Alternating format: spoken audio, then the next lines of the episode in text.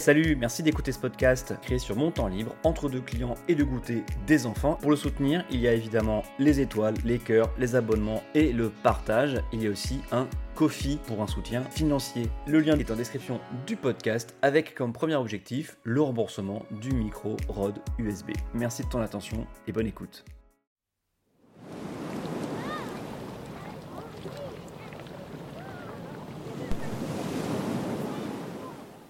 Vous vous souvenez de la candidature de Nicolas Hulot à la présidentielle en 2017 Ça n'a pas duré très longtemps, mais on va en parler quand même parce que, eh bien, j'y étais.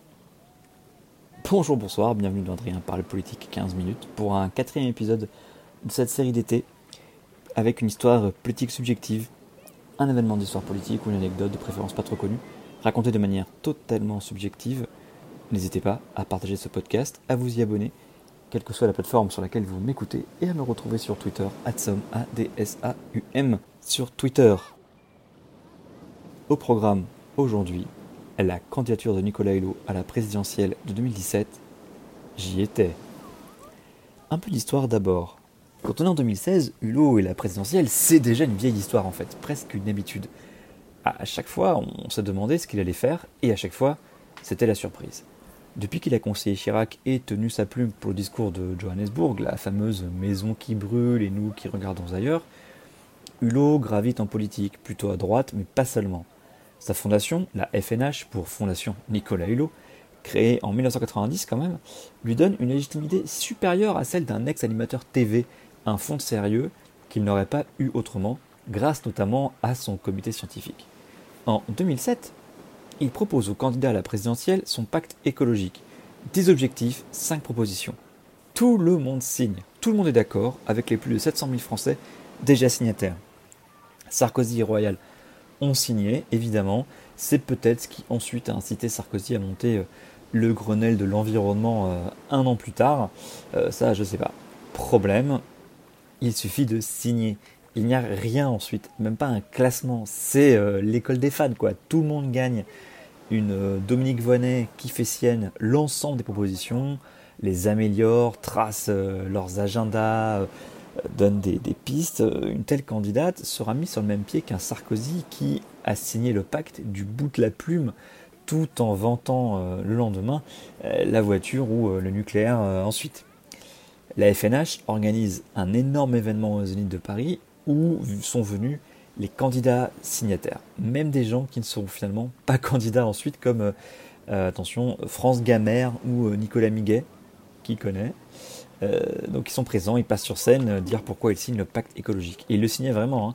Il y avait sur scène un contrat géant, une sorte de gros tableau Véleda, comme les chèques de jeux télé ou pour le cash price dans l'e-sport. Il y avait ensuite un rassemblement entre cadéros. Alors pour l'anecdote, c'est pour ça que j'en parle, hein, nous à la campagne de Voinet, on avait prévu une batucada pour faire euh, ruisseler un peu de cette communication sur nous, être visible à la télé quoi. Et ça a marché, hein, la batucada elle a été filmée et, elle est passée à la télé. Sauf que personne dans l'orchestre n'avait enfilé un t-shirt Voinet 2007. On avait oublié de leur donner. Ouais, super, bien joué. Hmm, bref, pour 2012, Conscient des limites de l'engagement euh, uniquement associatif, Hulot emprunte le chemin déjà foulé pour les européennes de 2009 par, par exemple, Yannick Jadot, Pascal Durand, Eva Joly, qui s'étaient présentés aux européennes et avaient initié une dynamique donnant ensuite le score, le très beau score de 16% au vert.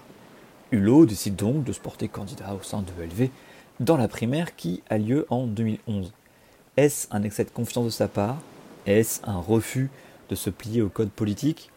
Est-ce qu'il était mal conseillé? En tout cas, c'est un échec lamentable. À l'époque, ELV propose aux sympathisants de s'inscrire en avance, car le parti n'a pas la logistique du PS pour une primaire avec bureau de vote dans toute la France. C'est ce que va faire le PS plus tard, en, 2000, en 2011 également, où tu vas voter dans un bureau de vote. Quoi. Donc, pour ELV, ce sera un vote électronique ou papier par correspondance, moyennant 5 euros pour les nouveaux. Les adhérents, les, gens déjà adhérents sont inscrits d'office à la primaire. Les inscriptions affluent par milliers. Hein. Euh, on a même atteint le chiffre record de 32 000.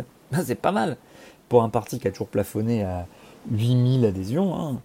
naïvement, et je me compte dedans, nombreux sont les écolos à penser que ce sont des voix pour Nicolas Hulot, qu'on pense bien plus connu et apprécié, et bénéficiant d'une aura plus prononcée qu'Eva Joly. Et il avait en plus le soutien du maire de Sevran à l'époque, Stéphane Gatignon, pour la caution écologie populaire, réseau des banlieues, tout ça, qui permettait de contrebalancer un peu son image de euh, l'écologie euh, du ripollinage, l'écologie de droite, l'écologie euh, qui sert à rien, etc. Là où Eva Joly avait adopté une position plus à gauche. Et elle avait raison. Hein. À l'époque, j'avais blogué, oui, oui, parce que je tenais un blog, que le choix était entre Tintin et Maminova. J'étais moqueur, et on aurait dû se méfier de Maminova. Parce que pendant que l'on comptait sur une aura médiatique bien artificielle, les soutiens de Joly, eux, dont par exemple Julien Bayou, aujourd'hui euh, secrétaire national du parti, activaient leur réseau pour faire inscrire plein de monde, ce que Hulot et ses soutiens faisaient moins, en oubliant par exemple d'inciter les gens à s'inscrire à la fin de ses vidéos, de ses messages, entre autres blocages psychologiques bien idiots. Au premier tour, Eva Joly, contre toute attente, et évidemment les sondages, mais les sondages de primaire c'est de la merde, hein, ça faut quand même le dire. Donc au premier tour, Eva Joly frôle l'élection au premier tour, direct en obtenant 49,74% des 25 000 voix, contre 40% pour Hulot. Une victoire au deuxième tour semble absolument impossible tant les reports des deux autres candidats clairement anti-Hulot sont improbables et les soutiens au sein du parti, même y compris dans la direction, sont beaucoup trop discrets. Logiquement, Eva Joly remporte la primaire avec 58% des voix deuxième tour, Hulot plafonne à 42, euh, c'était même bien qu'il gagne un peu de, voix euh, entre les deux tours, quoi. Ensuite, Nicolas Hulot, hélas, il sera pas très réglo. Euh, il va être très amer sur sa défaite et il va pas soutenir vraiment Eva Joly. même, il ne participera pas à la campagne, qui d'ailleurs fut un beau désastre, mais à une autre échelle et pour d'autres raisons. Hein. Mais ça, c'est une autre histoire. À la fin de la campagne, Hulot dira même qu'il vote Mélenchon. Eh ben, en 2017, on y arrive, échaudé par la primaire ratée et lui-même ragaillardi par son expérience comme envoyé spécial pour la protection de la planète, nommé par euh, François Hollande qui était le président, et son succès incroyable avec euh, la vidéo et la campagne Break the Internet, une sorte de pacte écologique 2.0, Nicolas Hulot se prépare pour être candidat, comme ça, seul, sur son nom. Un groupe préparatoire est composé et se réunit sur une péniche face à l'Assemblée nationale, la péniche de Gérard Felzer, un vieil ami de Nicolas Hulot, ancien élu régional ELV de 2010 à 2015, et que vous avez sûrement déjà vu à la télé après un accident d'avion, ou un accident de car, ou un accident de train, enfin tous les accidents de transport en général. J'arrive à m'incruster à ces réunions, grâce à Mathieu Orphelin, aujourd'hui euh, député, élu en 2017 sous l'étiquette En Marche, et qui a quitté ce parti euh, depuis. J'y viens pour parler réseaux sociaux, ce que j'arrive un peu à faire euh, dans les quelques réunions auxquelles j'ai participé. J'ai aussi participé à un groupe de travail avec deux personnes revenues de la campagne de Bernie Sanders et euh, que je m'étais méchamment amusé euh, à doucher en rappelant qu'il avait perdu Bernie Sanders hein, et que ces techniques étaient une, les mêmes que Barack Obama en 2008, juste mise à jour avec les technologies actuelles, et deux, hélas, intransposables en France pour des raisons aussi bien financières que légales. Bon, c'était pas cool, je reconnais, mais bon, ça faisait du bien. Euh, ce genre de discussion sur euh, la campagne trop chamée de Bernie, c'est qu'un exemple d'une campagne déjà à ce moment-là euh, mal partie. Parce que j'avais l'impression que les leçons de 2011 n'avaient pas été retenues. Et comme Hulot avait fait trop tôt la campagne 2012 en 2011, donc avant d'abord de convaincre les Verts pour la primaire, euh, tout le monde sur la péniche ne semblait pas intéressé soit par les aspects politiques d'une candidature, soit très pressé de brûler les étapes depuis cette péniche. Alors est-ce que c'est la vue de l'Assemblée nationale euh, juste en face euh, qui donnait des idées, ou alors la proximité de l'Elysée à un jet de pierre? Toujours est-il que nous étions très peu à parler calendrier et logistique obligatoire, alors que certains pensaient déjà euh, qu'il fallait présenter aux Françaises et Français un gouvernement déjà constitué à 100%, avec eux dedans bien sûr, hein, comme si euh, leur nom allait faire euh, la différence. non, personne ne fait ça. Hein. Alors, sans vouloir s'attarder sur, disons, personne ne voulait s'attarder sur la base d'une candidature à la présidentielle. Hein. le, le, petit détail sans lequel rien n'est possible, les 500 parrainages d'élus, parce qu'il faut les ramasser quand même les 500 parrainages d'élus. Enfin, pourtant, il y avait d'une part des gens très bien dans ces réunions, hein, quoi, quoi, que j'en dise, hein, et aussi des intuitions justes, des choses vraies qui, qui ont été dites, je ne sais plus quand et je ne sais plus par qui, mais à l'une de ces réunions, quelqu'un a dit que les Français voulaient du neuf, quelqu'un de nouveau. Il devait s'appuyer sur un sondage, je crois, mais et, ce personnage neuf, et si c'était Nicolas Hulot? Ah oui, après tout, il était populaire, il était écolo, euh, plutôt neuf en politique, même si un petit peu amoché par les quelques expériences euh, euh, évoquées plus tôt. C'est vrai, les Français voulaient quelqu'un de nouveau. Ce qu'on n'appelait pas encore en 2016 le dégagisme était déjà en branle et allait se traduire politiquement en Italie, partout, et y compris en France. Mais pas avec Nicolas Hulot. Eh non.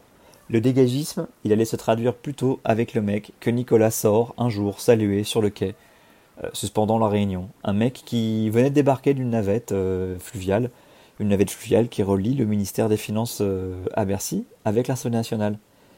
Un mec qui était ministre de l'économie de François Hollande à l'époque, un certain Emmanuel Macron, vous l'avez deviné, que Hulot salue chaleureusement et avec qui il discute avant de le laisser filer aux questions euh, au gouvernement juste à côté.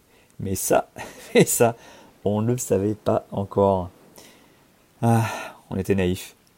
Le 5 juillet 2016, une alerte push tombe dans la soirée sur nos téléphones. Hulot annonce qu'il ne sera pas candidat dans une dépêche envoyée vers 21h. Un mail nous avait été envoyé à tous les participants juste avant, à 19h31 très précisément. Je l'ai retrouvé ce mail, j'ai toujours sur ma boîte Gmail, il est plein de fautes de frappe, il semble écrit sur un iPhone sans lecture et il disait ceci, je vous le lis pour l'histoire.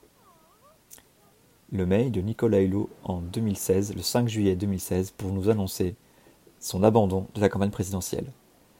Chers amis, avec une infinie tristesse compte tenu d'un ensemble de paramètres, je vais annoncer dans les heures qui viennent mon impossibilité d'être candidat à l'élection présidentielle. Une combinaison d'éléments s'impose à moi et en mon âme et conscience, je dois renoncer à cette hypothèse. Sur un plan juridique, logistique, matériel, intellectuel et humain, je crois illusoire d'aller plus loin.